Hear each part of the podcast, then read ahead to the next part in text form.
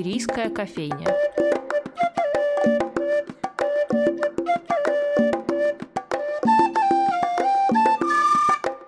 Добрый день, дорогие друзья! В эфире новый выпуск рубрики «Шумерийская кофейня». Меня зовут Анастасия Филиппова, и сегодня у нас в гостях Вячеслав Борисович Гайворонский, композитор и трубач, один из метров российского джаза, мастер импровизаций. Вячеслав Борисович, здравствуйте. Добрый день. Здравствуйте от многих музыкантов, композиторов я часто слышу, что им приходится в какой-то момент себя перепридумывать, потому что та версия их, которая существует, перестает отвечать их запросам, их ощущению от того, что происходит от самого себя. У вас были такие моменты, когда приходилось что-то внутри себя менять? Нет, в творчестве нет.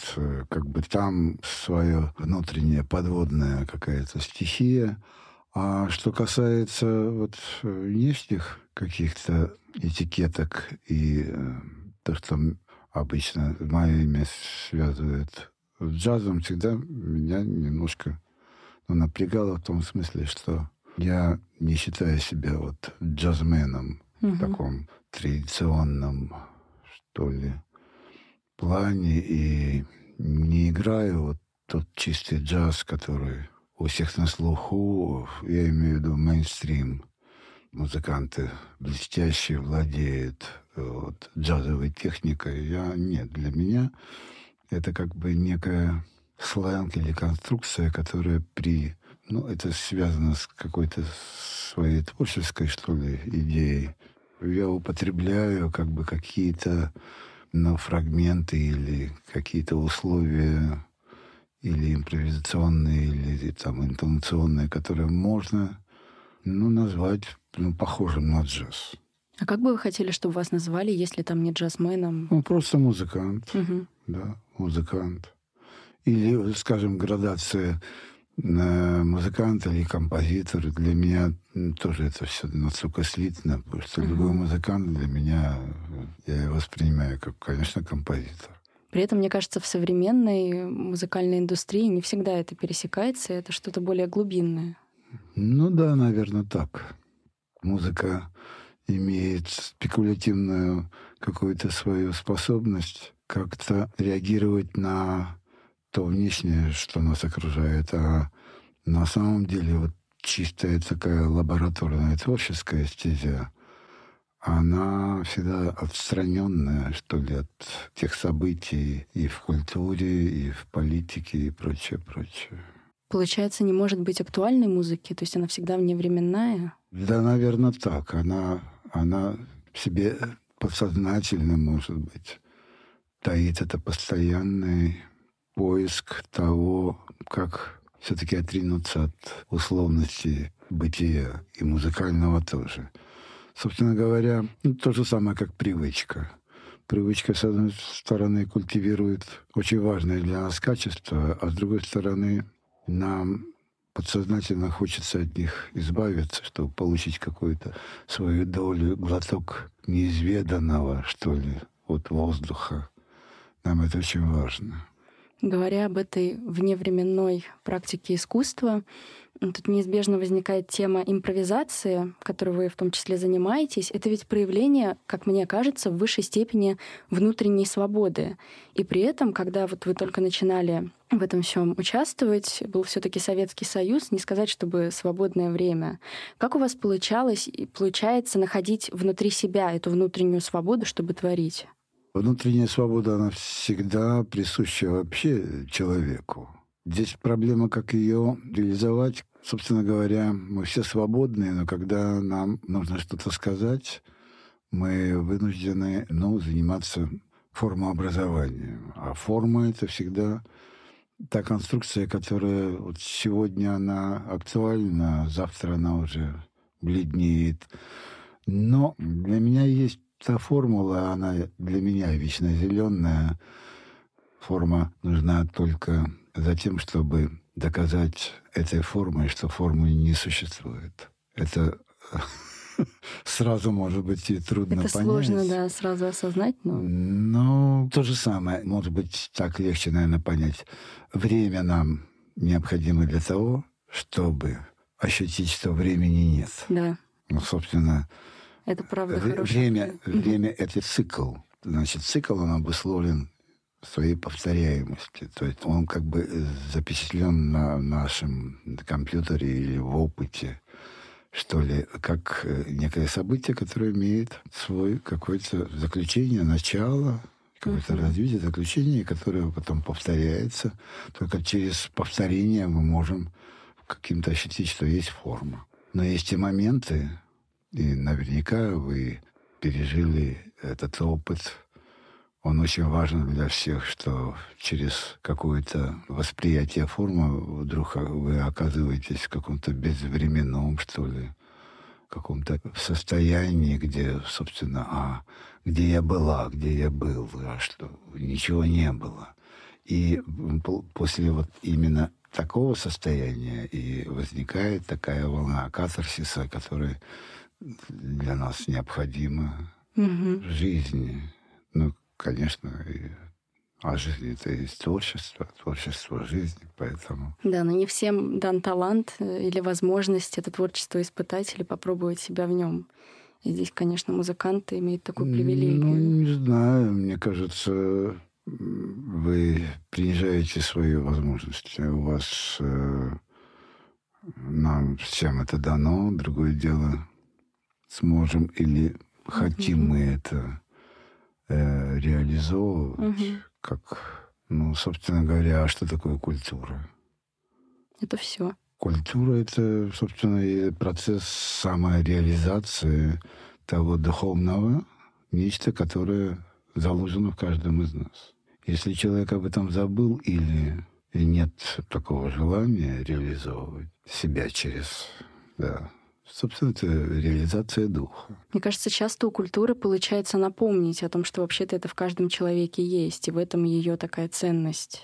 Да, но вот, кстати, если мы стали говорить о культуре, почему-то вот очень часто культура как бы освобождается от того фундамента, который совершенно необходим. Культура без той вертикали, которая есть ритуал, религиозное сознание, и неважно, какой конфессии это, и, и какая форма осуществляется через термин потом культуру, это очень важно, потому что современная интерпретация культуры давным-давно не упоминает это свойство. Оно абсолютно необходимо. Поэтому эта культивация, она вообще с пеленок должна осуществляться через, конечно, ритуально ну, мистическую, ритуально, традиционную, ритуально религиозную основу и почву, это очень важно. Если этой вертикали нет, тогда вот мы говорим, а тогда культура, что она? Ну, она вот, она имеет свойство иметь ту свободу самовыражения. Будь свободен. Поэтому можно унитаз поставить как произведение искусства и какие-то другие вещи назвать. Это, это моя свобода. Кстати, сейчас я вспомнил, точно не, не помню фразу, но смысл Лотмана, его, если вы помните его высказывание о культуре, то есть это, как он, по-моему, называется, это генетически не, непередаваемое качество. Вот это очень важно. Это культивация того, что заложено, но в то же время сам принцип реализации, он не запрограммирован в ДНК, как бы нужно иметь внутреннее валение, чтобы это осуществилось. Поэтому, если есть эта вертикаль, ну, ясно. А если ее нет, ну, тогда да здравствует свобода своих нравов. Или... И когда мне человек говорит, ну и что, ты там квакаешь, а мне это нравится. Ну, что можно сказать в ответ? Ничего. Ну, конечно, если мне нравится. А мне нравится это, мне нравится это. А если это еще имеет какой-то резонанс и приносится денежку, угу. ну все. Я недавно начала знакомство с вашей книгой 2005 года «У врат храма». Да-да. И я ее, кстати, очень советую почитать не только музыкантам, но и тем людям, которые пытаются как-то осмыслить то, как музыка на вас влияет. Потому что я, например, не музыкант, но мне безумно интересно читать. И в первой главе этой работы нас встречает такая цитата Конфуция. Если хочешь узнать, благополучно ли обстоят дела с правлением какой-то страны и здоровы ли ее нравы, прислушайся к ее музыке.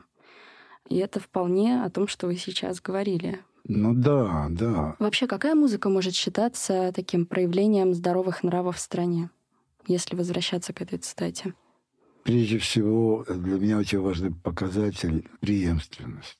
Но вопрос какой-то из дискуссии или со студентом, он меня спросил, достаточно был правомерный вопрос. Ну, хорошо, а вы почему не сомневаетесь, что та передача информации, которую вы передаете мне, она э, такая уже претендует на, на постулат такой вечный. Я тогда сказал, я не соврал, я сказал этому студенту, а знаешь, я ведь такой же вопрос задал своему учителю. И знаешь, что он мне ответил? А он говорит, а ты знаешь, я такой же вопрос задал и своему учителю. И когда вот есть эта цепочка, она говорит о том, что эта информация не тускнеет со временем. Мы часто говорим, да, вот время рассудит, время рассудит. А вот я не хочу ждать. Я хочу вот сейчас узнать. Я не хочу испытывать время, мне не хватит жизни. Почему я должен вот сейчас смотреть на эту живопись и говорить, ну, это шедевр там, и все прочее, прочее. Поэтому вот этот принцип э, преемственности, он очень важен. Он, кстати говоря, мы возвращаемся к этой же идее, что а времени-то нет. Для культуры времени нет есть внешняя калька, да, каких-то тех событий, ну, как мода. Мода пришла и ушла, а тело-то осталось, мы меняем одежду. Так что одежда — это как бы тот внешний, событийный, обусловленный какой-то ряд, который мы хотим выйти за его пределы. Мы принимаем этот внешний, мы носим эту одежду, носим, потому что нам предлагает эта система, да, предлагает тот, тот или иной вид одежды. Мы его носим. Но нам очень важно каким-то внутри э, ощутить, что нужно выйти за пределы а, обусловленного. Нам это очень важно. И когда это получается, ну, творчество, собственно, и призвано это делать, тогда мы получаем какое-то новое дыхание и вообще новое свойство как бы жизни, новое ощущение. И вообще говоря об этой теме «Жизнь как творчество», Опять же, возвращаясь к вашей книге, там еще есть одна замечательная цитата. Я вообще считаю, что это такой аналог толстовских мыслей великих людей на каждый день. Там есть цитата Стравинского. «Для музыканта вполне естественно смотреть на многие явления через призму своего уха и музыкального опыта. Как для художника свет и для танцовщика движение, так и для музыканта звук является центром его раздумий и его любви». В этой связи у меня возникает такой вопрос. Я, когда гуляю там по городу, в какой-то момент понимаю, что звуков становится настолько много, что уже невыносимо. Там где-то шуршат листья, где-то кто-то ногой шаркает, где-то открывается дверь, скрипит. И у меня, как человек, который не связан с музыкой, все равно происходит перегруз. А как это ощущается музыкантом? Ну вот есть такой феномен, э, он э, достаточно известный, вы наверняка его тоже знаете. Племя, которое живет у водопада, оно не слышит. Значит, э, существует некий общая, предположим, такая среда шумовая, сверхзвуковая, где какой-то определенный момент ухо, но оно избирательно. Ведь, например, когда я очень хочу услышать как бы вот ваше дыхание, вашу интонацию, а здесь какой-то гомон, большое течение других э, звуков, ухо может выбирать. Значит, оно может как микрофон точечно, и с другой стороны, ухо может и зачеркивать все. Но город имеет еще такой шумовой как бы колорит в кавычках, который ну, связан с э, функциями человеческой, городской да, жизни. Но когда мы, скажем, выезжаем на природу, ведь количество звуков там не меньше. Не меньше. меньше. Но они все сопряжены со своим естественным циклом. Птицы, у них свой, угу. свой периодизм, у листвы свой периодизм и прочее, прочее. Здесь очень много угу. э, составляющих, но они все находятся в своем естественном цикле, звуковом, скажем так. И нам легче здесь проникнуть, выйти за пределы этого цикла, чтобы ощутить тишину. Собственно говоря, если мы сравниваем, что такое покой, это равномерное движение. Это по Ньютону. Тело в состоянии покоя, значит, оно находится строго в равномерном своем. Угу. А что такое равномерное движение? Это цикл. Тикание часов, вращение Земли. Если вы в этом цикле, тогда у вас есть больше шансов быть за пределами этого цикла. Угу. Возвращаясь к Стравинскому, звук, звук, если он находится в своем цикле, и я туда проникаю, звука нет. И тогда мы понимаем, откуда он рождается. Из абсолютного значения тишины. А не в этом ли сама природа творчества, когда человек вдруг понимает, что звука нет, и он может что-то создать самостоятельно? Ну, э, что, что такое шедевр? Я могу слушать э, пьесу пять минут или пять часов. Если это шедевр, то его тайная, а может быть, явная задача — уничтожить время. Потому что шедевр доказывает, что откуда он пришел из тишины, тогда он ушел в тишину. Поэтому рождение и смерть — это одно и то же. И только вот это дает мне ощущение катарсиса, что я действительно я побывал. Вот опять-таки это форма, которая доказала, что формы не существует. И тогда я получаю потрясающий какой-то прилив. Хотя сам, сам процесс восприятия может быть очень интригующим, очень захватывающим. Но обратите внимание, может, у вас был такой опыт. Например, вы были вот в каком-то событии, которое вас захлестнуло, а вышли, и оно быстренько исчезло. И оно ушло. Или наоборот, в этом событии вам было не очень, может быть, комфортно, но оно надолго оставило свой след. Хорошо, чтобы было и то, и другое. Или, скажем, книжку вы прошли, этот э, детектив, и он вас просто хватал там за эта интрига, но вы второй раз не будете читать. А преступление и наказание будете читать. Потому что там за событиями существует еще нечто. То же самое и в музыке. Бывает такое, что вы слушаете музыку и понимаете, что этого нечто за ней нет? Только после. В момент, сам момент постижения, это как, может быть, та капелька, которая попадает, предположим, в стихию океана и полностью отдается.